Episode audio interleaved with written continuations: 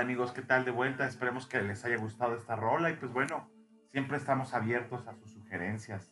Es un gusto que nos, que nos comenten, que, nos tengan, que tengan dudas y pues bueno, que siempre también recomienden los programas que, que quieren que nosotros transmitamos y que investiguemos, que a los invitados que quieren que traigamos. También, por favor, estamos totalmente abiertos a sus sugerencias. Sí, les recordamos que El laberinto de las realidades es un programa que decidimos realizar Eric y yo, eh, que trata principalmente sobre mitologías del todo el mundo y hacemos de repente un pequeño análisis, ya sea a través de la psicoanálisis, a través de la cultura, de la sociología, de la historia, de aspectos políticos de cierto contexto donde surgió estos mitos. Y pues bueno, el día de hoy toca a la muerte y su relación con el antiguo Egipto. Es muy interesante este tema. Realmente para poder abordar este tema hay que entender que el imperio Egipto estuvo dividido en diferentes periodos. Eh, pero bueno, para entender eh, la muerte en el antiguo Egipto hay que comprender que bueno, la muerte era una prolongación de la vida. Durante el imperio antiguo solo los faraones tenían derecho a, perte- a tener este, este derecho hacia la otra vida. Con el nacimiento del nuevo imperio, que fue 11 siglos después, eh, todo el pueblo ya buscaba vivir en el más allá. Y bueno, pues fue un periodo donde se volvió eh, bastante popular el embalsamiento, ya que el embalsamiento tenía una finalidad, ¿no? Sí sabemos que, bueno, este, esta finalidad era poder preservar el alma en la otra vida, la fortaleza física. El alma era referida como el Ka y la fortaleza, la fortaleza física como el Ba. Entonces justamente se preparaba el cuerpo para poder trascender el inframundo y bueno, poder eh, conservar esta esencia de la vida, ¿no? Y de hecho tiene una relación el embalsamiento. Se dice que los antiguos egipcios habían observado estas técnicas de las abejas. Y entonces la manera en cómo ellas polinizaban y demás, pues entonces los antiguos egipcios habían observado y las habían hecho propias para conservar los cuerpos de, los muertos y sobre todo pues no era de cualquier muerto, ¿no? Sino so- sobre todo se ponía mucho énfasis en los que tenían un mayor poder, ¿no? Claro.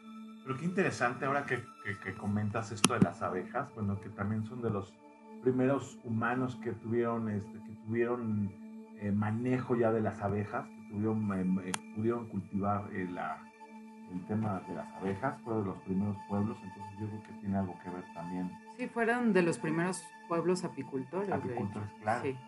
Oye, pues te quería comentar justamente lo que decía.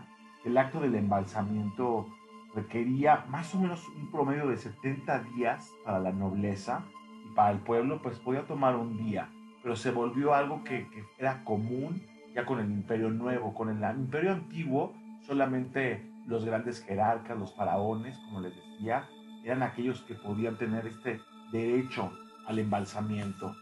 Bueno, pues los, los egipcios tenían la creencia de que al morir eran juzgados por Osiris, dios de las tinieblas, quienes se les otorgaba la vida eterna o, bueno, o una muerte que era una, que era una, una segunda muerte que era una muerte definitiva.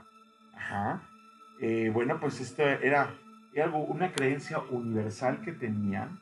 Los entierros en este entonces se hacían en el oeste, donde iniciaba el viaje nocturno hacia el inframundo. Era una de las creencias que tenían en este entonces. Osiris se representaba como una momia que presidía el acto de pesar el corazón del muerto. ¿sí? El- Este era colocado en un platillo, en una balanza, mientras que la verdad ocupaba el otro sitio. Aquellos que no, que no pasaban la prueba eran esperados por una bestia que devoraba sus almas. El muerto representaba, bueno, el muerto eh, reposaba en la tumba y bueno, pues era venerado durante, con diferentes eh, servicios funerarios. Eh, yo creo que aquí realmente fueron los primeros, los primeros, bueno, sabemos que el embalsamiento, creemos que existen diferentes culturas, pero estos fueron los embalsamientos más antiguos que Sí, de hecho, eso que mencionas del juicio de Matt, es un juicio muy, muy interesante que ya después otras, actualmente, ciertas logias y demás, eh, se apropiaron y comenzaron a hacer rituales eh, a partir de estos conocimientos y de interpretaciones que se le daba a este juicio de pesar por un lado el corazón y por el otro lado se pesaba este, una pluma, ¿no? Entonces ahí se veía un poco pues cuánto traías cargando, ¿no? Y a ver si podías trascender o de nuevo regresabas. Totalmente, sí, siempre ha habido como esta concepción eh, muy diferente a la que tenemos ahora. Realmente los egipcios tenían una concepción pues muy abierta de la sexualidad, una concepción también, una ética muy estricta, una ética militar también bastante estricta. Pero bueno, también había una deidad bastante importante en este ciclo que era Anubis, el señor de la necrópolis de la ciudad de los muertos. Según las creencias egipcias, era el encargado de guiar al espíritu de los muertos eh, al, al, juicio, donde iba a pesar su corazón justamente. El espíritu del fallecido era guiado por Anubis al juicio de Osiris. Anubis extraía el corazón de las personas que representaba la moralidad, que, moral, que representaba toda la parte como de virtudes que tuvo la persona durante la vida y el que en realidad este era llamado el Ib, que era el corazón. Y por el otro lado estaba el Mat, que era una pluma que simbolizaba la verdad y la justicia universal. En este momento, bueno, pues eh, se hacía un juicio y si la persona pues no pasaba la prueba, como les decía, era devorado por un demonio, era devorado por una especie de, de criatura devoradora de almas. Y bueno, pues había un jurado de dioses también en las creencias que formulaban preguntas al difunto y en el cual el corazón se disminuía o aumentaba de tamaño y esto permitiendo que, bueno, que pudieran ser juzgados. Eh, bueno, algo interesante también, no sé si ustedes han tenido oportunidad ya de, de conocer la iconografía egipcia. Anubis está representado como un hombre de cabeza de perro o como un chacal negro. Se asocia siempre con la diosa Isis como, su, como un guardián. Y bueno, pues es uno de los dioses eh, pues más interesantes que me parece, bueno, de los más importantes y relevantes al hablar de los muertos en la cultura egipcia. Sí, y es importante ese concepto de Ma, que se ha traducido actualmente como bien o verdad y representa este, el mundo, como bien decías, el mundo de la verdad y la justicia, que eran establecidos en un principio por los dioses, ¿no? Entonces al principio esa verdad y justicia se cree que en los primeros eh, años en el que se dio el desarrollo de esta religión, pues no tenía, este, el, mat no tenía una connotación moral, pero conforme fue pasando el tiempo, al parecer se fueron cargando de ellas, así, de ciertas influencias morales y de toda esta carga y demás, y se cree que influenciaba bastante los ritos de Osiris y que y precisamente pues por la manera en que Osiris también había había muerto, ¿no? Que había sido asesinado por su hermano Set, quien le tenía una envidia terrible. Y entonces, pues bueno, esta, estos rituales representaban el paso de la vida a la, a la ultratumba en la que Matt era identificado con la divinidad de, del mismo nombre, ¿no? Entonces, este concepto de MAD, eh, más adelante lo vamos a, a, tratar con nuestro invitado especial del día de hoy, que al rato lo vamos a presentar. Y pues bueno, los vamos a dejar con una canción de Clan Mikla de nombre Snir.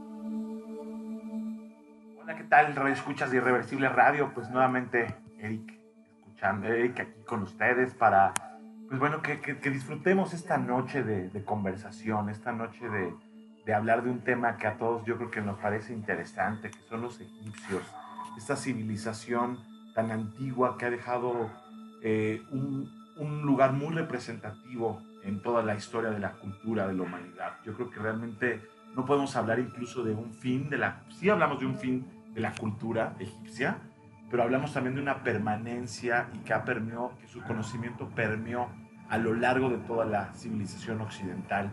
Es un tema que realmente nos pareció muy interesante y que tenemos un egiptólogo la noche del día de hoy para, para que podamos aprender un poco más. Bueno, pues antes que nada quiero saludar a todos nuestros queridos radioescuchas que siempre están con nosotros, a Luis Lozano, queremos mandarle un saludo a Dana, a Ingrid, a, a Oscar, a Oscar, a César, a Claudio, a Lucy que nos está escuchando y también un saludo a los apóstoles del rock que nos están escuchando ahorita desde Los Ángeles, a Donovan, en San Diego Alberto, Yuyo, Morris, Ahmed, que desde el Estado de México, a Playa del Carmen también un fuerte saludo a Pepe Tiburón y a Yuri y Alex Durán que están aquí en la Ciudad de México. Un abrazo y un saludo muy fuerte. Y les pedimos por favor que nos sigan y nos den like en el laberinto de las realidades en Facebook y también a Irreversible Radio en su página de Facebook. Si tienen alguna pregunta lo pueden hacer por inbox y pues bueno, seguimos, seguimos con este tema. También algo, inter, algo, importante es que si no tienen oportunidad de escuchar nuestros programas, pueden escuchar nuestros podcasts en la estación, en, en, la página de Irreversible Radio. Entonces también hay como oportunidad de, pues, de escucharnos a lo largo de la semana. Y pues bueno, todo, todo sí, mira, la, la, religión del antiguo Egipto te, tenía unas cuestiones como muy, muy duales. Siempre se veía esta dualidad entre la vida y la muerte, entre eh, Osiris y Sed y demás, ¿no? Entonces, esto responde un poco al contexto político que existió en. En el 3100 a.C. aproximadamente, es cuando se produce la unificación de Egipto, cuando Menes, rey del Alto Egipto, conquista el Bajo Egipto, ¿no? Y entonces él se convierte en el primer faraón. A partir de ahí se conoce lo que es el periodo, periodo dinástico y que hubo más o menos como seis, 66 faraones a lo largo de, de, este periodo. Gracias a esto, a esta, a esta conquista y esta unión entre el Alto y el Bajo, se unificaron distintas creencias religiosas y todas ellas, por una cuestión política, pues fueron aceptadas como verdaderas.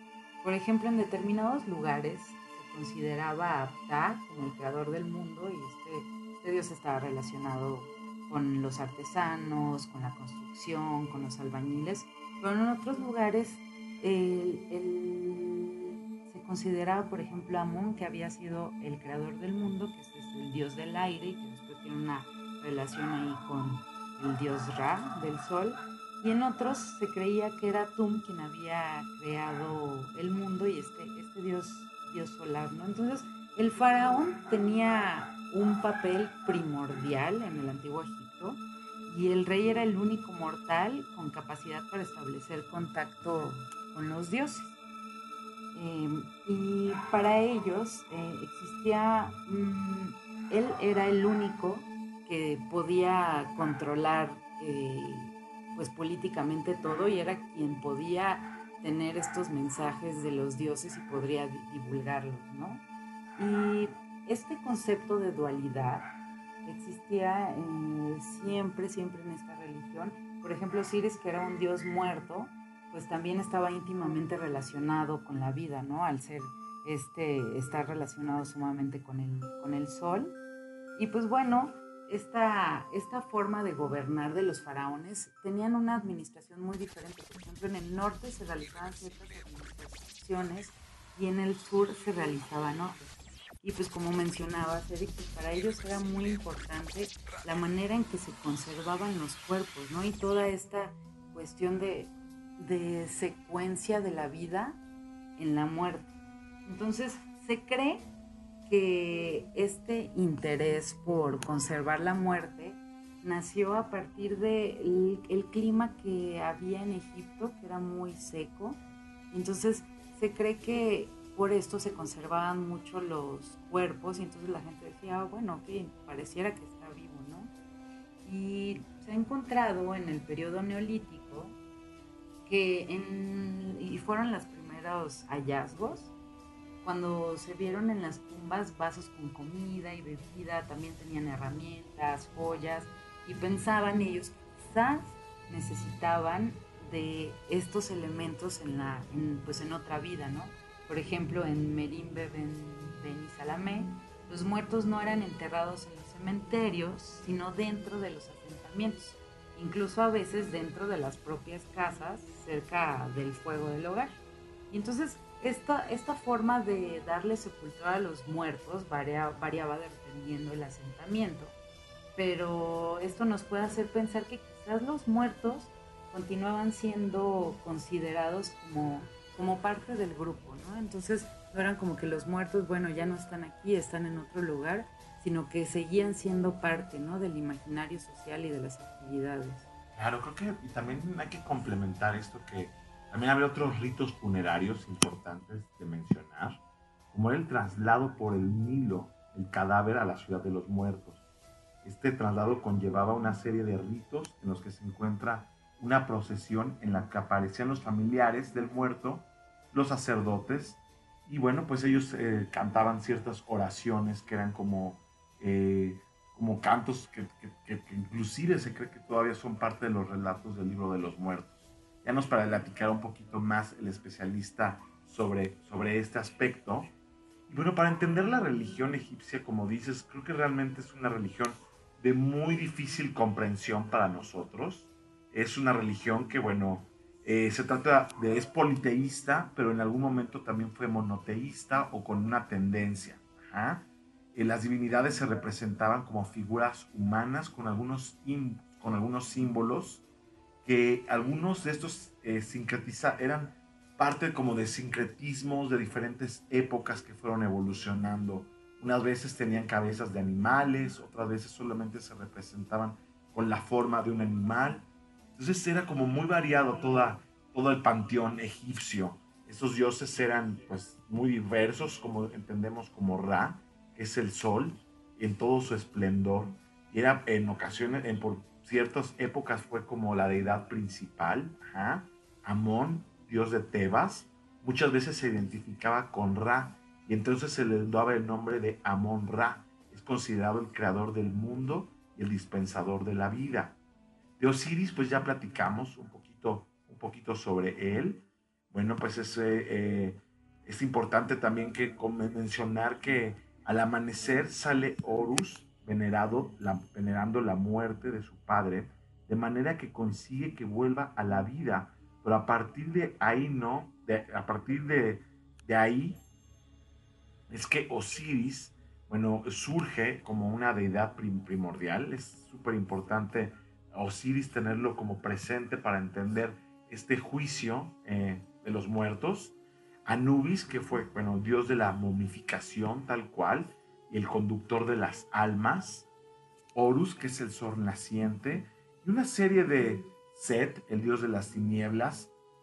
Tod, que bueno, que es el dios de la ciencia y el creador de la escritura jeroglífica. Isis, la mujer de Osiris, también, que bastante importante. Y Mat, que es el dios de la justicia o la diosa de la justicia. Pues muy bien, amigos, pues realmente tenemos muchísimo más que, que, seguir eh, aprendiendo de esta cultura. Pues vamos por una pues, rolita. Sí, y después de esta canción, eh, vamos a presentar a nuestro invitado. Y pues bueno, él él nos va a aclarar muchas dudas y varias preguntas que aquí nos están haciendo. Y pues los dejamos con Chelsea Wolf, Pale and Pale.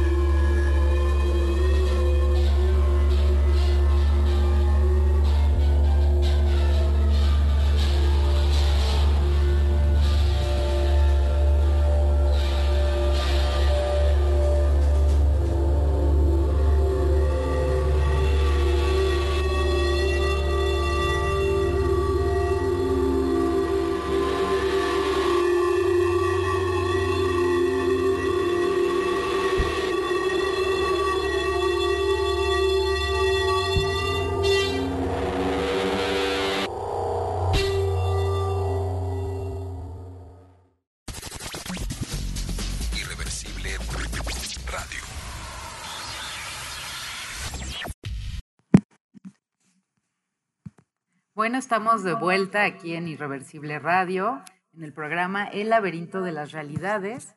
Y esta noche tenemos el gusto de escuchar a nuestro invitado, eh, el arqueólogo Gerardo Petaver. Y pues bueno, él tiene pues un amplio currículo y es un especialista del Egipto faraónico. Él ha trabajado en proyectos dentro del Templo Mayor, eh, es arqueólogo por parte de la ENA. Y pues bueno, te agradecemos mucho haber aceptado la invitación, Gerardo. Y pues, ¿qué, ¿cómo estás? Buenas noches. Muy buenas noches, un placer, muchísimas gracias por la invitación. Y bueno, antes de cualquier cosa, los quiero felicitar porque, bueno, ahorita lo que, lo que va del programa, han hecho una excelente pues síntesis y una excelente, este, digamos, este, narración de cómo es la, la religión en el Antiguo Egipto, que bueno, vamos, es un tema apasionante, pero sí bastante complicado. Entonces, bueno, pues enfrentarse a una religión de hace miles de años y que duró miles de años, pues la verdad es un, un aplauso de toda esta labor que están haciendo y la han podido explicar bastante bien. ¿Mm? Pues sí, pero queremos mandar un saludo a Henry que nos está escuchando, a Alexis, a Nev, a Isa y pues todas las personas que nos están escuchando esta noche. Y pues bueno, queríamos eh, preguntarte, Gerardo, ¿tú cómo fue que se dio este acercamiento al estudio del antiguo Egipto? Así, si nos pudieras comentar un poquito. Sí. Bueno, a mí siempre desde, se va a ver un poquito de cliché, pero no. Este, a mí siempre me gustó mucho lo que eran las culturas también de aquí de Mesoamérica, obviamente, ¿no? Este, me gustaba mucho, eh, pues también todos estos misterios de estas cosas que veía, que las pirámides, que las momias, que todo lo demás, ¿no? Este, o estaba platicando con un amigo hace poco y le decía que en realidad yo quería ser astronauta, ¿no? O sea, me encantaba, también, me encanta la ciencia ficción y me encantan todos esos rollos, ¿no? Ajá. Pero, pues, este, como que hubo un momento, yo antes de empezar a estudiar arqueología, yo estudié artes plásticas. Entonces, este, pues, digamos que ir entendiendo más bien el lenguaje visual y entendiendo cómo siempre me llamó como el arte antiguo. Y entonces, al encontrarme el arte egipcio, que bueno, literalmente tiene una trampa porque uno a veces puede reconocer los, los personajes, los objetos, pero tienen una mecánica y una simbología muy importante. Entonces, bueno, pues literalmente para tratar de comprenderlo es que me metí a estudiar arqueología y pues básicamente después pues es, ha sido corto especializando en las culturas del antiguo Medio Oriente. Entonces, pues sí, es un viaje ya de varios años que he tenido que hacer, pero bueno, pues siempre hay una chispita, siempre hay algo que te llama la atención. Y pues bueno, en mi caso pues fue digamos como el acercamiento desde el arte. Y luego pues ya viendo las, las, este, las cosas de religión, que es importantísimo para la cultura, no nada más de Egipto, sino para todas las culturas, pues bueno, uno va acercándose y es una manera, digamos, dialéctica de que se va uno nutriendo acerca de pues, todos los significados simbólicos que están ahí presentes y que, bueno, uno necesita conocer los códigos para poder leerlos y entenderlos, ¿no? Sí, una pregunta, por ejemplo, se dice, o sea, que en el antiguo Egipto eh, no habían relatado realmente cómo se había dado la, la historia, ¿no? O sea, que había cierto, pues sí, cierta hermetismo respecto a esto, debido a esta, esta creencia de, de que los dioses habían, eh, pues, dado este poder a Egipto, por así decirlo, y pues por eso como que no se contaban mucho las batallas o cuando se perdía o demás, ¿no? O sea, no, no sé, usted, tú, tú aclárame.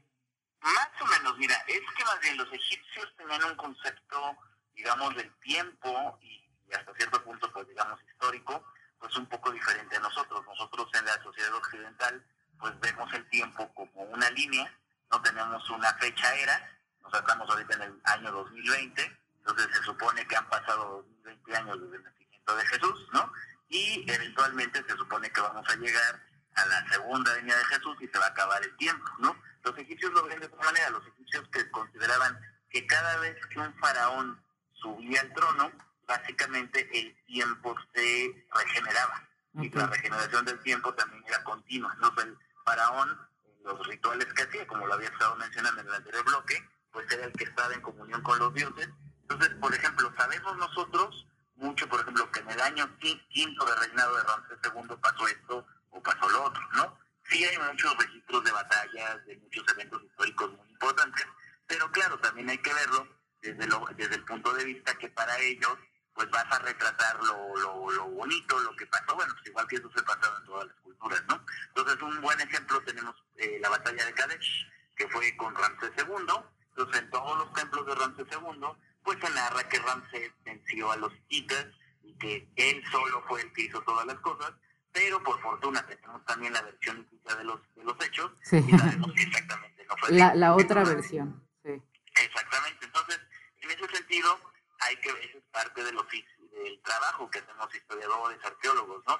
Es, tú tienes una historia, pero obviamente tienes que analizarla en el contexto. Entonces, claro, para ellos es un evento histórico, para nosotros tenemos que buscar varias fuentes y en, esas fuentes está, está más o menos lo que pasó, la verdad. Claro que ellos nunca van a, era rarísimo que pusieran, nunca te vas a encontrar a un faraón derrotado, o nunca te vas a encontrar en el caso del libro de los muertos, o algo que a alguien le haya ido mal en el juicio del alma, ¿no? Siempre van a hacer cosas que están bien, porque también para ellos eso es magia. La magia, los relieves, los textos, los jeroglíficos, al leerlos, tú le das vida a los actores que están ahí, y por lo tanto, pues lo que quieres es que todo, todo sea bueno, que todo sea bueno y que la magia, pues ayude justamente a que eso se, se prolongue por toda la eternidad. Oye, qué interesante, Gerardo. De verdad que es un tema fascinante. Yo tengo algunas dudas, me surgen ahorita desde el aspecto filosófico. ¿Tú cómo que, cuál, cuál, cuál podría ser tu concepción? ¿Cuál sería la concepción de los antiguos egipcios eh, como general sobre la muerte? ¿Cuál era como la- sobre este juicio? ¿Cuál era la idea del pueblo? Como siento que era muy diferente a la de los monarcas. Platícanos un poquito de esto, por favor. Es una muy buena pregunta y apasionante. Mira, tendemos nosotros a pensar en la actualidad que, y esto ha sido, digamos, este, también expresado o mantenido por pues muchas de las series, televisión, este, pues, este, películas, las de la momia, yo soy fan de las de la momia, pero bueno, no, históricamente no están para nada, de que los egipcios como que estaban obsesionados con la muerte, ¿no? Entonces uno piensa, lo ve en los, en los programas, en las, lo lee en las novelas, de no, es que los egipcios lo único que les importaba era la muerte, y ya una vez que la gente, el faraón o la gente común nada más no vivían porque estaban pensando en la muerte. Pues no, realmente si nosotros vemos los relieves de las tumbas, las decoraciones, realmente lo que los egipcios querían era seguir viviendo, seguir viviendo en, en, Egipto, ¿no? Entonces todo el ritual, todo lo que se va a hacer en el proceso, digamos, de eh, pesaje del alma y todos los demás rituales, es para llegar, el paraíso egipcio era una cosa que se llama eh, los campos del Yanru, los campos, digamos, de las, los, los campos de los juncos. Entonces, este era, que es una idea que después los griegos lo van a tomar como los campos de Lidios, pues básicamente es un paraíso agrícola donde está el trigo, la cebada, los canales, todo está precioso, y básicamente es Egipto, pero digamos en el más allá. ¿Cuál era el concepto que tenían los, las personas comunes corrientes? También en mucho tiempo se llegó a pensar que este paraíso solamente era reservado para los reyes o para las personas de alto rango. Pues la verdad es que no, porque digo, claro, tenemos más información de ellos porque son los que pues podían costearse las tumbas más lujosas y todo lo demás, pero incluso la gente común y corriente, que era lo más importante, que en la tumba, podía ser una tumba muy elaborada, una tumba muy sencilla, le pusiera una mesa de ofrendas, y esa mesa de ofrendas era los familiares llevaban continuamente, si no de manera física, hasta puede ser mágica, ofrendas, panes, cerveza, la cerveza se inventó en Egipto, se llamaba Genex, ¿no? Cerveza, carne, y entonces, muy parecido a lo que pasa en el Día de los Muertos nosotros aquí en México, era esta idea de que, eh, que se tenía que, se tenía, digamos, que dar ofrenda para que una parte de la, una parte de las espirituales se nutriera, y entonces la persona podía vivir en el más allá, ¿no? Filosóficamente, básicamente es una, si nosotros podemos ir entre las religiones, es parte de estas filosofías del eterno retorno, que ya Fraser lo había mencionado, James Fraser. Entonces, básicamente es decir, el alma de las personas, si nosotros cumplimos las reglas sociales, retornamos otra vez a el lugar donde queríamos y podemos incluso comunicarnos o ayudar a nuestros seres queridos desde otro plano de existencia. Oye, pues qué, qué interesante. Definitivamente te digo que es un tema que nos apasiona y la verdad nos gustaría pues si tenemos oportunidad de, de seguir trabajando el tema de Egipto más adelante, porque creo que hay tantos mitos y tantas cosas que, que tomar de este pueblo que, pues como, como lo decíamos, ¿no? Ha dejado un, un- una marca en la historia de Occidente y yo creo que, sigue todavía. Oye, pues vamos con una, vamos con una rolita. Yo creo que vamos a escuchar ahorita a Keloar. Ajá. Es una banda eh, que, bueno, que fue muy famosa hace algunos años. Vamos a oír Enoa. Y, y bueno, pues un gusto a todos que sigan escuchándonos y pues sigamos adelante con con nuestro invitado.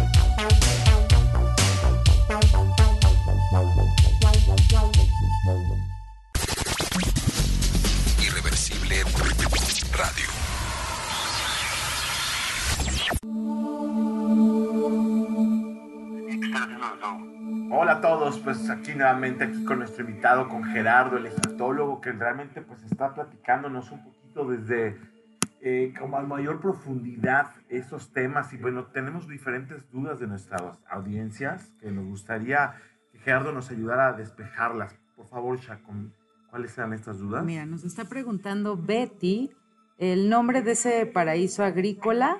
eh, ¿Cuál es? Ah, mira, ya lo había comentado, es, ya, se llaman los Setet Yanru. Setet significa campo, Yanru, pues digamos es el nombre propio, ¿no? Se traduce como el campo de los juncos o el campo de las cañas, que lo puedes encontrar. Este más bien, de hecho, viene representado en el libro de los muertos, que bueno, luego tengo que parar de platicar, porque el libro de los muertos no es exactamente un libro, y bueno, es de los muertos, pero no. El nombre original es este, Beret Em Jeru, que significa fórmulas para salir al 10, o básicamente fórmulas para volver a nacer, ¿no? Y el campo, estos son los Setet Yan- los Setet Yanru, se vienen ya en casi en la última parte del papiro de Ani, que está muy bien representado, y básicamente se ve que son campos rodeados de agua, ¿no? Rodeados de canales del río Nilo. Entonces, como les comenté, este, este concepto de estos campos verdes, eh, básicamente es como el mundo que conocemos nosotros, pero describe el texto que son más verdes, que las plantas crecen más, que todo está en abundancia, y básicamente los dioses están ahí. Entonces tú también tienes que trabajar, más allá de Egipto no se creen que era un concepto de, ah, bueno, pues me voy a subir en un nubecito y no voy a hacer nada. Había que trabajar los campos, había que estar arando la tierra y todo lo demás, pero con la salvedad que los dioses están presentes ahí, entonces tú estás haciendo tu trabajo normal, y pues puedes, puedes ver pasar a Osiris o a Anubis o a Ra, porque tú ya eres parte de esos dioses, ¿no? Sí, también tenemos una pregunta de Federico. Dice, ¿cuál es la diferencia entre Osiris y Anubis respecto a la muerte? Eso es muy buena pregunta. Miren, me están, como están hablando los dioses, me están aquí echando la mano. ¿no? Este, este, mira, hay una gran confusión. Anubis como que es el dios más famoso, porque pues bueno, es muy estilizado con su cabeza de chacal, y por lo general se considera, siempre se le llama que es el dios de la muerte. En realidad no es perfecto, no es exactamente así. Anubis más bien es el dios patrono de la momificación, y es el dios más bien que guía el alma hacia el reino de Osiris. Aquí también una cosa, Anubis es el más famoso, pero hay más dioses chacales, hay dioses, son los dioses chacales, son los que para los antiguos egipcios, los que guiaban y los que ya abrían las puertas. De hecho, uno se llama, otro dios chacal se llama Huepahuet, que literalmente su nombre significa el abridor de los caminos, y otro se llama Gentiamenti, que significa el primero de los occidentales, ¿no? Entonces son varios dioses chacales, Anubis es uno de los, de los más importantes, que básicamente lo que hacen es de que ya una vez que el cuerpo está embalsamado, el, el alma que puede, que reside en ese, en ese cuerpo, la guían, abren las puertas del más allá, guían el alma de la persona hacia el reino de Osiris. Osiris es en este caso es el rey del más allá. O sea, Osiris podemos decir es el rey de los muertos, pero al mismo tiempo Osiris es el dios de la resurrección y originalmente y Osiris es en realidad un dios de la vegetación. Por eso ustedes lo pueden ver siempre con la piel verde o incluso negra. Osiris literalmente representa el suelo fértil de Egipto. Entonces, la, es una metáfora muy bonita, fíjense, básicamente, eh, así como en el, como en el, eh, como en la vida real, pues, crece el trigo, la cebada, la vegetación, y se corta, matas a la planta, literalmente, no se mata para que uno pueda, uno pueda comer, alimentarse, pero ¿qué es lo que ocurre? La planta vuelve a nacer al siguiente año. Entonces, Osiris es eso, Osiris es literalmente la fuerza que, hace resurrección, que da la vida, y por lo tanto la persona, al llegar al reino de Osiris, muy interesante, eso tendremos que platicarlo muy a detalle, literalmente tú te conviertes, el alma de la persona se convierte en Osiris. Entonces, digamos, tú te conviertes en una parte del Dios, pero sigues siendo tú, y por lo tanto puedes vivir eternamente, porque tienes los poderes de un Dios. Ok, qué interesante. Y, y sobre todo esta figura de, de los perros, ¿no? O sea, que existen en muchas religiones y muchas culturas, como estos guardianes que guían, ¿no? Durante la muerte y durante este camino que se tiene que hacer. Y pues bueno, también, también hay otra pregunta de Rodolfo. Dice, ¿hay alguna herencia en las creencias o permanece algo de los ritos funerarios del antiguo Egipto en las modernas costumbres musulmanas o coptas? Muy buena pregunta. Esta, fíjate, vamos a, vamos a irla deconstruyendo un poco, un poco rápido. En realidad Egipto, ¿por qué nos llama tanto la atención? Egipto, digamos que es uno de los pilares de la cultura occidental. Entonces, no me van a dejar, a dejar mentir. Nos llama mucho la atención y reconocemos muchas cosas porque eh, básicamente, pues mucho de la, digamos, de nuestra cultura occidental viene de Egipto, es uno de sus pilares, ¿no? Ahora, el pasaje más importante, digamos, en el, en el sentido, digamos, de la, del funerario, es la escena, se llama de la psicostasis. La psicostasis es el, el pesaje del alma.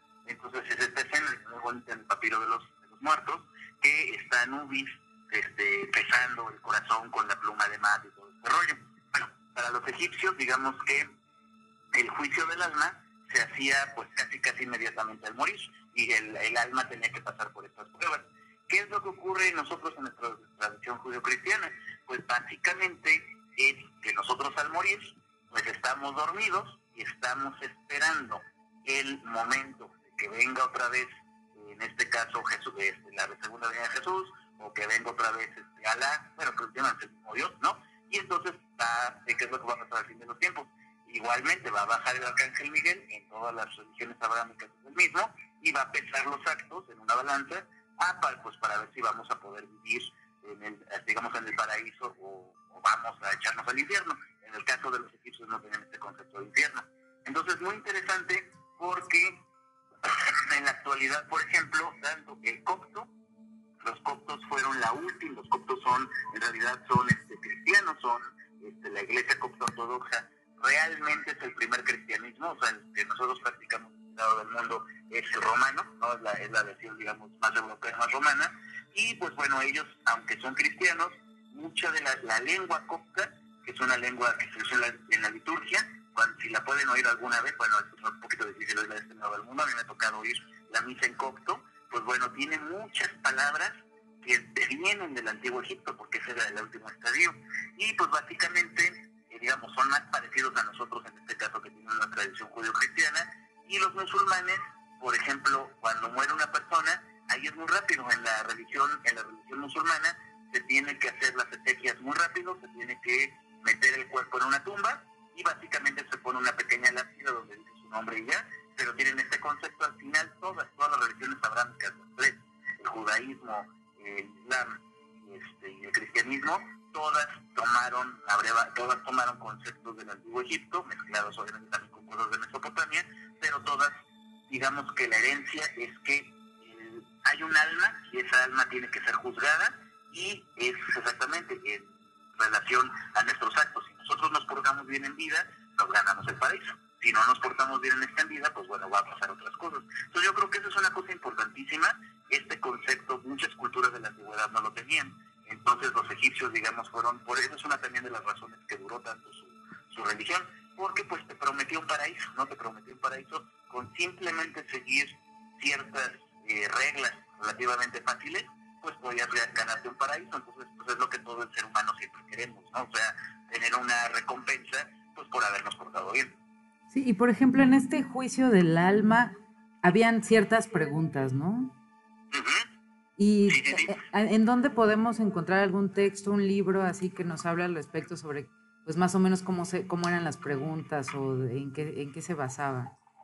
Mira, básicamente eh, la mejor fuente es justamente el libro de los muertos. Si quieren, con mucho gusto, luego les mando a ustedes eh, un PDF, lo pueden conseguir y lo Sí. pueden compartir con los interesados. Sí, claro que sí.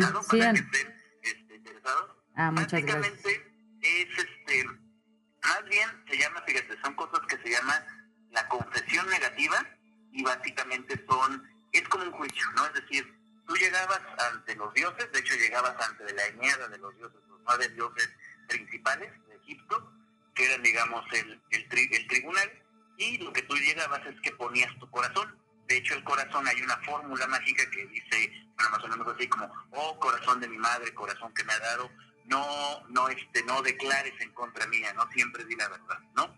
Y se ponía en la balanza con la pluma de mate. Entonces, mal, mal que bien, más que te hicieran preguntas, esto, el juicio del, el juicio del alma, hay, es muy curioso, todo el mundo nada más vemos uno, pero en realidad hay tres, hay tres juicios, en todo el papiro de los muertos, se van haciendo tres juicios, y básicamente es como ponerle un poquito de trampitas, es decir, por ejemplo, los dioses te hacen las mismas preguntas, pero como en los exámenes, ¿no? Te van cambiando el orden, pues para ver si realmente estás aprendiendo, ¿no? Y entonces la idea es básicamente en esta que se llama la confesión negativa, es que tú tienes que decir 42, lo que algunos textos dicen que son pecados, más bien eran transgresiones. Entonces eran, decir, yo, tú, saludabas a un dios, y le decías, oh, tú gran dios, Ra de Heliópolis, ¿no? Yo no he robado, ¿no? Entonces dices, oh, gran dios Anubis, ¿no? Yo no he matado, ¿no? Entonces sí, efectivamente, de hecho vienen los 10 mandamientos que conocemos en la tradición judeocristiana, ya vienen ahí en, el- en la confesión negativa, nada más que hay 42. Es muy interesante, de hecho, conocerlo, te da muy buena idea, pues, de qué es lo que, lo que los egipcios consideraban, pues, como cosas malas, ¿no?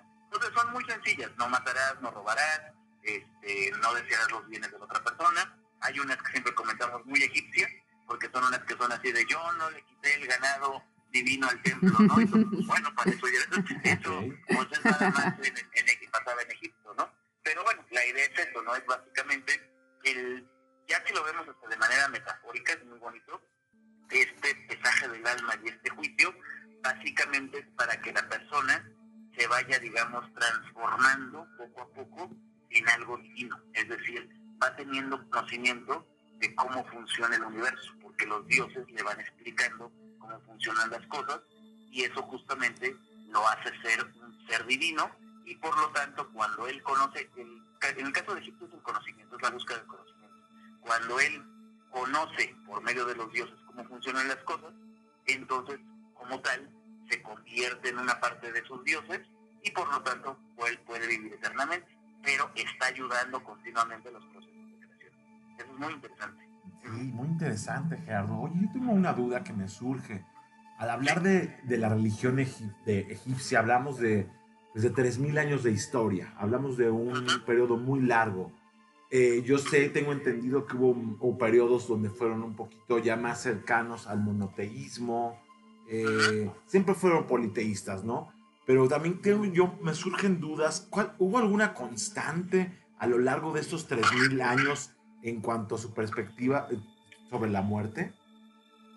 Sí, mira, de hecho para contestar esa, esa pregunta, para lo que les digo siempre a todos los que toman clases con nosotros en que meten en agua que en todos lados, la religión egipcia, que es bastante complicada, es, es, monote, es politeísta y es, poli- es monoteísta, pero a veces todo lo contrario.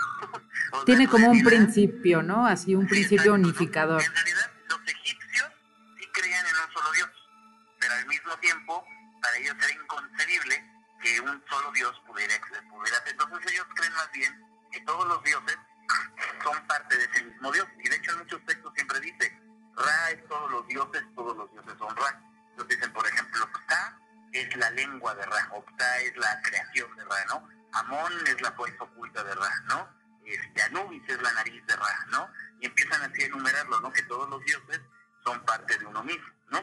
Entonces, muy interesante porque si, nos vamos a las definiciones, no se crean, esto no tiene mucho. Eh, el problema más bien fue de nosotros, desde la cultura occidental, porque, por, digamos, desde los, los últimos 150 años o 200, se quiso ver a la, a religión egipcia siempre como si es monoteísta o politeísta, ¿no? Cuando tenemos un egiptólogo maravilloso que todavía vive, Eric Hornum, publicó un trabajo que se llama El uno y los múltiples, justamente, y entonces en él dice, claro, es que en realidad el egipcio no es ni politeísta ni monoteísta, es un cosmoteísmo, es decir, ellos creen en que todo el cosmos es un solo Dios, y ese solo Dios a la vez tiene muchísimos, ¿no? Entonces dices uno, muchos al mismo tiempo. Para la mentalidad egipcia no podía pensar de esta manera.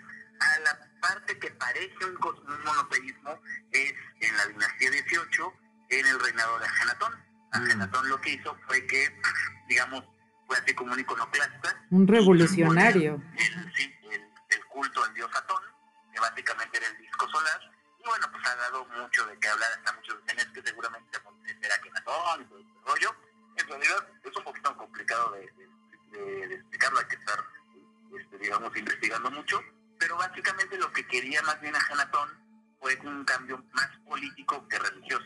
Él dijo, el culto a Amón ya había sido ya muy grande y bueno, pues desgraciadamente pasa de la religión y la política están muy de la mano. Entonces básicamente el clero de Amón tuvo tanto poder que Agenatón le quiso, les quiso quitar el poder y prohibió el, culto Amón y puso a- al dios Atón, al disco solar, como si fuera lo único. Pero en realidad es un poquito más complicado. Lo que quería Agenatón era decir, bueno, básicamente el único dios va a ser Atón y las personas van a poder llegar a este dios a través mío, a través de, la pareja real, de él y de, y de, y de. Pero en realidad pues no funcionó porque aunque el faraón era considerado, por decirlo, el sacerdote supremo, el que tenía comunicación con los dioses, la verdad es que también la gente común del pueblo pues podía tener comunicación con los dioses, como siempre ha sido. Tú hacías un altar, le dabas una ofrenda a la diosa Tauret, porque tu hijito estaba enfermo, y pues la diosa Tauret te, te daba, te, digamos, te, te ayudaba, ¿no? O si, no sé, te mordió una serpiente, le decías a la diosa Serket o un escorpión, y que entonces te ayudara, pues, para que te curaras, ¿no? Quién sabe si funcionaba o no. Pero entonces a Genatón, al quitar eso, pues obviamente, imagínate, una, una estructura mental de miles de años, ¿no? Pues no le funcionó. Entonces, en realidad, ¿qué es lo que ocurrió? Muere Agenatón y se regresa otra vez a la ortodoxia porque era lo que le funcionaba a la mentalidad de los egipcios, porque había, había así funcionado por miles de años. ¿Mm? No, pues fascinante esta historia de 3.000 años, asombroso. Que definitivamente, como dices, no, no es que haya muerto, sino como que evolucionó en las ideas que, que surgieron posteriormente, ¿no? En el, cristian, en el cristianismo, en toda la concepción que tenemos del bien y del mal, ¿no? En la actualidad. Oye, pues muy interesante. Vamos por una rolita más, ya casi para acabar con nuestro último bloque. Eh, vamos a poner a Minute Machine. Ajá. No, qué padre. Bueno, pues lo dejamos con Minute Machine, Empty Shell.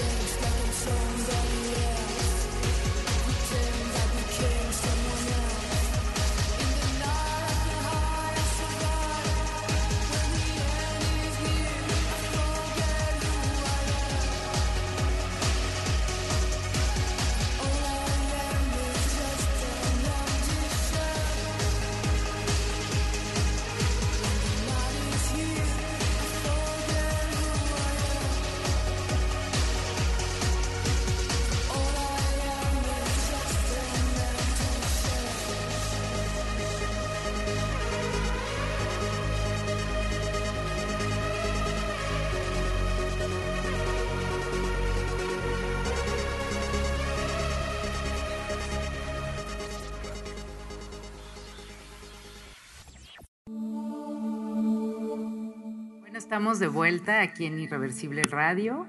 Y pues ya estamos en la fase final de este programa. Agradecemos a todas y todos los que nos han escuchado el día de hoy.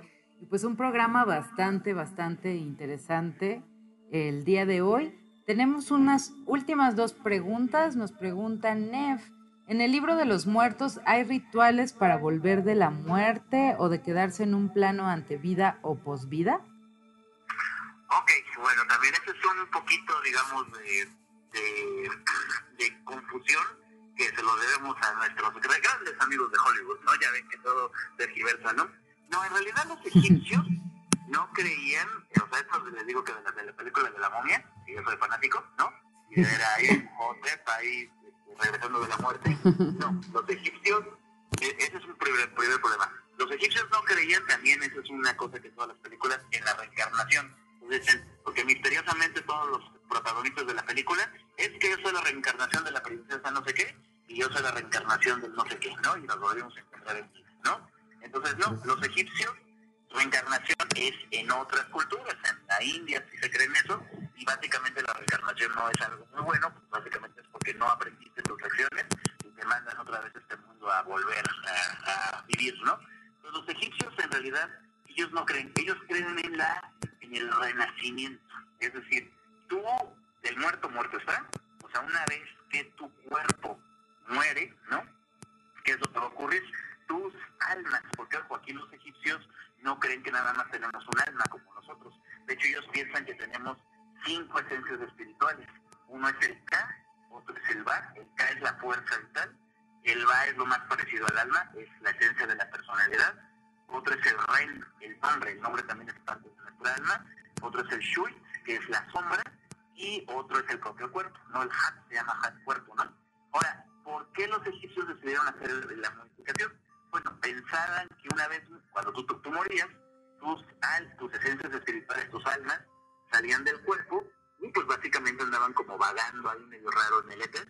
Y bueno, los sacerdotes volvían a llamar después a estas creía que más bien el Ka, la fuerza vital, podía regresar del más allá y se metía a la momia o se metía a los relieves o a las esculturas, por eso es muy importante, se nutría de las ofrendas y otra vez se regresaba. Entonces, en realidad los egipcios, ¿qué es lo que piensan? Tú, digamos, vas a trascender. Es decir, tú mueres y tú, sobre todo tu tu esencia de la personalidad y todos, todas tus almas se van hacia un más allá. El más allá, los campos del Yanru, y estos se encuentran en la entrada al más, al este más allá, está en el occidente, el lugar donde se pone el sol, y cosa curiosa, tienes que pasar por una cosa que se llama la dúa. La dúa es básicamente el inframundo, es el sol cuando, cuando muere, porque el sol también muere, entra al, abajo de la tierra y se regenera. Entonces tú acompañas a la vaca solar en su regeneración y en más allá, cosa interesante, por eso lo de los aliens, está en las estrellas, está literalmente en las estrellas imperecederas, las estrellas circumpolares, se consideraba que estaba como más allá, y pues digo, no es un lugar físico propiamente dicho, llegas a los campos del Yanru por medio de las estrellas, ¿no? Entonces digo, no te quiere decir que sea los aliens, nada de eso, es más bien este concepto, ¿no? Y entonces, bueno, ¿qué es lo que va a ocurrir? Pues básicamente los egipcios, en todo el, el libro de los muertos, en todas las, en todas las, este, las estelas y todo, hay una muy bonita cuando yo aprendí ver jeroglíficos, que hay unas estelas preciosas que al final hasta dicen, dicen, ya, Anahu, ¿no? Dicen, hey, para traducir al español diría, hey, ustedes, los que viven, digan mi nombre, para que mi Ka pueda recibir ofrendas y yo pueda vivir millones y millones de años entre los dioses y pueda estar viviendo por siempre, ¿no? Entonces, básicamente los textos nos hablan a nosotros y para los egipcios era este concepto. Leías el, tú pronunciabas el nombre de la persona, entonces en ese momento le dabas ofrenda, le dabas energía, pues energía, y entonces hacías que su Ka, su fuerza vital, estuviera viva por siempre, ¿no? Entonces realmente no hay textos que te digan, ay, pues vamos a nigromantes, como podríamos decir ahora, o sea, de que ay, vamos a leer la fórmula mágica y vamos a traer al- a la momia para que vuelva a la vida. No, Eso nunca ocurrió. Cosa interesante, sí, y creían los egipcios, que a veces eh, cada vuelva podían regresar a este mundo y hasta cierto punto un poquito así como espíritus chocarreros, ¿no? Podían estar, este, digamos, este, pues ahí molestando a las personas, pero sobre todo era porque los molestaban a ellos. Hay una buenísima, se los cuento rápido, rapidísimo, Sí, que es una carta que le hace un esposo a su esposa muerta. Y entonces le dice, oye, pues yo cuando tú, tú estuviste en vida, ahora sí que yo te tuve, te mantuve, yo siempre nunca te faltó nada, pero bueno, pues te moriste. Y entonces pues yo te guardé luto por tres años, pero me conocí a otra chica y me volví a casar. Entonces le pide a la esposa muerta que ya no venga, que ya no regrese, ahora sí que el espíritu chocarrero, y le dice, oye, pues tú y yo no, estuvimos en paz, pues ya bájale a tu rollo. Entonces, esto está muy interesante porque, bueno, pues nos da la parte también humana, ¿no? Y que, pues bueno, las mujeres seguían siendo celosas aún en el más allá. Eso no ha cambiado. Ni cambiar. Ajá. Bueno, quién sabe. Y cambiará. quién sabe, quién sabe. Ahorita ya hay tantos cambios, la verdad es que. Y pues bueno, también nos pregunta Iván, dice, ya no recuerdo de cuando fui a Egipto, dice, y ojalá puedan ayudarme. Sé que algunas esfinges traen un pie adelante. ¿Podrías, ¿podrías decirme por qué? Ah, pues mira, eso es un canon del arte egipcio. Todos los, todos los, eh, las esfinges, los, las personas, los animales, siempre van a estar con un pie hacia adelante y los otros atrás, los brazos también unos adelante y otros atrás. ¿Por qué? Es un canon que se llama la ley de la frontalidad. Es los egipcios, aunque representaban a sus figuras de perfil, en realidad no es exactamente perfil, lo que te decía al principio es un código. Hazte cuenta que es una especie como de cubismo. Son vistas de frente, vistas de perfil, vistas de a veces hasta aéreas, ¿no? Que se ensamblan para crear, digamos, la representación más, este, digamos, más reconocible de las personas y de los objetos. Por ejemplo, una persona podría estar parada, o sea, para cierto ritual o cierta posición. Sabemos, por ejemplo, las esculturas en bulto que estaban paradas con los dos, las dos piernitas. Pero si tú representas en perfil, en perfecto perfil, digamos, a, a una persona con, las- con los dos pies juntos, entonces nada más tendrías que, digamos, dibujar, dibujar un solo pie. Entonces, lo, la idea es de que esa escultura, ese relieve, esté para los egipcios que iba a estar viva. O sea, tú, tú no pronunciabas su nombre y decías las fórmulas mágicas de esa escultura, iba a ser un receptáculo para el K y que estuviera viva. Entonces, si tú nada más le dibujas un pie, pues básicamente la dejas mucha para toda la eternidad. Entonces, la solución egipcia fue, aunque la posición esté pie con pie, representar un pie adelante y otro atrás, para que siempre la figura tenga los dos pies al mismo tiempo. Esa es la idea, ¿no? Ah, qué interesante, interesante. Nosotros los vemos pues sí como monumentos o como, como cosas, pero para ellos literalmente esas figuras que ustedes ven grabadas estaban vivas y estaban realizando las acciones que estaban haciendo pues para toda la eternidad. Ese era la, ese, por eso invirtieron tanto trabajo y esfuerzo en hacerlas, porque para ellos no importaba, digo, no estaban diseñadas las tumbas pues para que la gente las viera como ahora que entramos, ¿no? Se cerraban y nunca más nadie más las volvía a ver, ¿no? Pero eso no importaba. Lo que importante era que gracias a la magia, a la magia de las palabras, esas personas y esas cosas estaban animadas, ¿no? Entonces, imagínense que era una especie así como de, dibujo animado, estos de los viejitos de los Looney que así estaban todas las paredes ahí moviéndose y cantando y toda la cosa. Ese es el concepto que tenían los egipcios. Y que y es interesante porque el arte egipcio se mantuvo casi igual por muchos siglos. O sea, y es por... Ajá, sí, sí, Por sí. Eso significa que, que para ellos les funcionaba, ¿no? Funcionó y por eso pues no hubo tan, no hubo necesidad de hacer tantos cambios, ¿no? Claro, siempre mantuvieron ciertos cánones durante, pues, durante miles de años, ¿no? Sí, exactamente. Oigan, pues Gerardo, ha sido un gusto platicar contigo, de verdad que muchísimas gracias por esta oportunidad, de que es muy difícil en, en México encontrar egiptólogos, gente que tenga realmente este interés. Quisiera preguntarte si hay alguna clase donde la gente pueda eh, unirse. Hay mucha gente que quiere viajar a Egipto, nos escriben, que, que también se quiere preparar antes de, pues, de realizar este viaje, ¿no? Eh, ¿Tú Ah, pues tienes algún seminario, algún curso? Cuéntanos un poco de esta parte, por favor. Pues mira, en efecto, porque mira, básicamente pues somos muy poquitos los que nos dedicamos a esas cosas, ¿no? Entonces pues nos hemos juntado varios este, colegas especialistas. Entonces yo en mi caso soy arqueólogo, trabajamos en, este, digamos, con otro colega que es lingüista, este, con historiadores, ¿no? Y creamos un proyecto que se llama Kemet en Anáhuac, ¿no? Que bueno, eso es decir, ¿y qué significa este nombre medio exótico? Básicamente Kemet es el nombre antiguo de Egipto y Anahuac es el nombre antiguo de México, así se llamaba México, Anahuac. Claro. Anahuac, sí. Entonces, básicamente es Egipto en México, ¿no? Entonces, ahí en el link que les pasé, lo pueden ver ahí en la publicación, si no luego se los compartimos. Estamos en nuestra página de Facebook que meten Anáhuac. También nos pueden seguir en Instagram, ahí ponemos obviamente las fotos bonitas. ¿Y qué es lo que hacemos? Organizamos viajes, este, un viaje a Egipto, pero hacemos viajes totalmente diferentes. Es decir, viajes de estudio. De hecho, eh, la Embajada de Egipto, luego la, Embajada nos da permisos, y entonces luego entramos a lugares que no están tan abiertos al público, este, vamos a muchos lugares. Entonces, lo que luego nosotros no nos gusta es este turismo muy, bueno, como es de los gringos, que llego, me tomo la selfie y ya, ¿no? Sí, no, sino involucrarse, ¿no? Sí, Sí. leyendo los textos, leyendo los incisos, para que uno los puede ver. Y de hecho ¿no? Que la gente que le interese, pues también nosotros estamos dando cursos muy económicos, o sea, por ejemplo, son cursos de a veces 80 pesos la sesión o algo. Eh, los damos obviamente presenciales, aunque ahorita en estos momentos del coronavirus, pues está todo siendo vía remota. Ahí en la página de Facebook también lo damos. Entonces, en- se pueden acercar a nosotros. Ya en el caso, cuando regresemos a la nueva normalidad, a mí me pueden encontrar en el Museo Nacional de las Culturas del Mundo, ahí en Moneda 3, atrás del Palacio Nacional. Y continuamente también estamos dando conferencias, eh, algunas exposiciones y todo. Entonces, nada más, en la página de Kemet eh, siempre estamos este, compartiendo toda la información. Y bueno, también somos bastante frikis, entonces luego andamos compartiendo cosas muy chistosas. Entonces, nuestro ideario es así como que eh, sabemos que son temas muy complicados, pues, pues también hacerlo divertido, hacerlo ameno, ¿no? Entonces, es claro, o sea, con estudio, y la gente que esté interesada, bueno, pues hasta les podemos, damos cursos cursos de jeroglíficos. Sí, no, de- no te creas, puedes aprender a leer jeroglíficos en 12 sesiones, ¿eh? No es tan complicado Wow, como, puede parecer.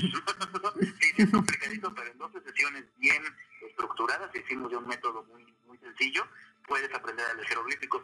Y nos ha dicho mucho de la gente que ha ido con nosotros que sí les cambia la vida, porque pues no es lo mismo verlo, que ya puedes entenderlos, y bueno, lo ves totalmente diferente, lo entiendes como realmente lo entendían los egipcios.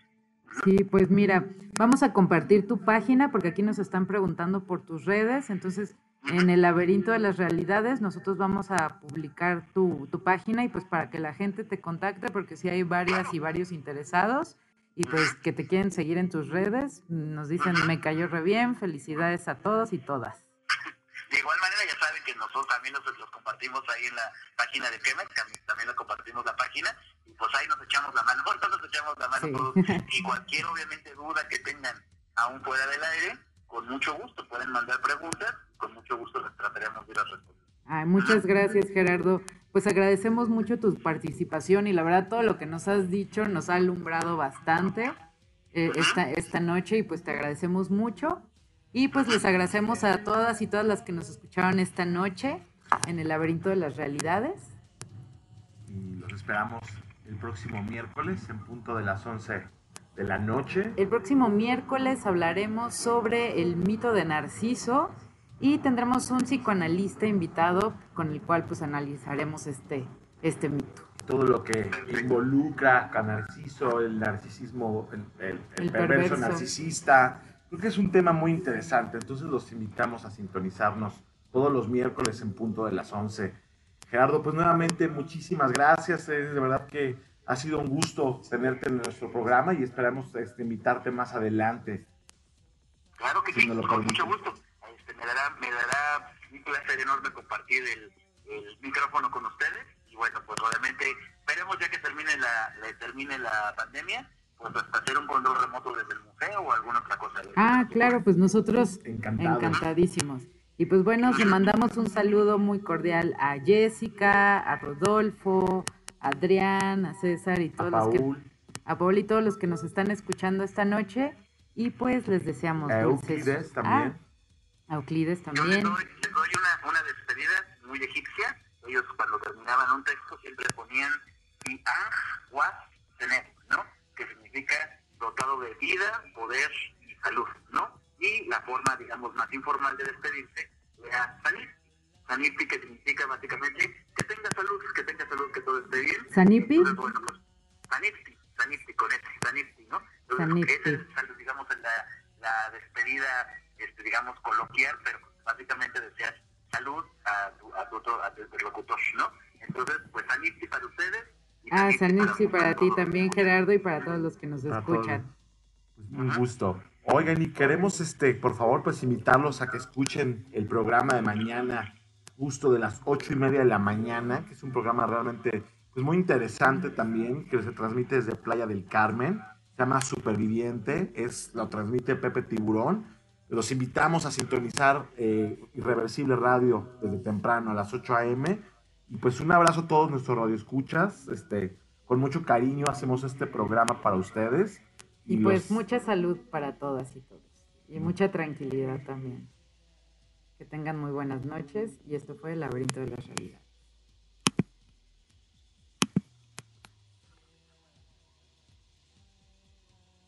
Listo.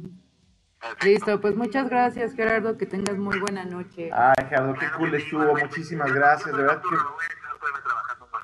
Ah, nosotros también.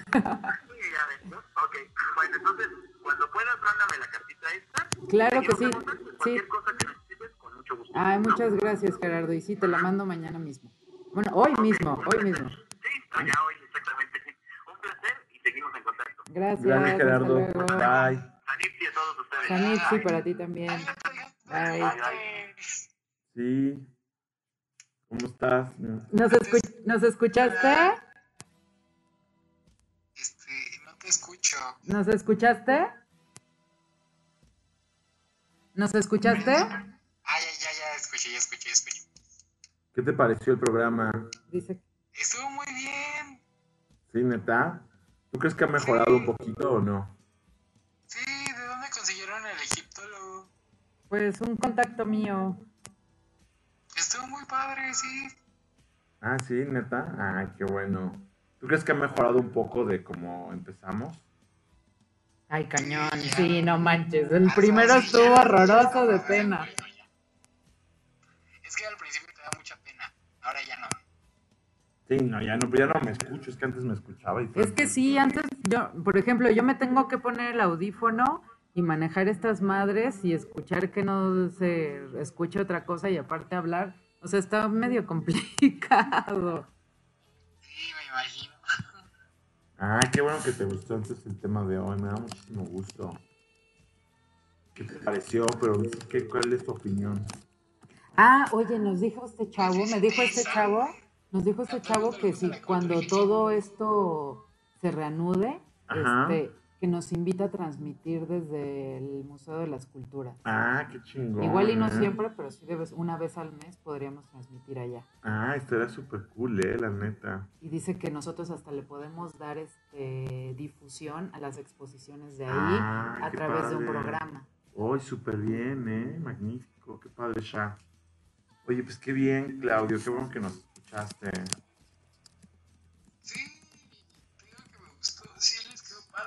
mejor que el de las Mahavidjas. Sí, más. Es que como tuvieron al egiptólogo, estuvo interesante. Sí, sí, sí.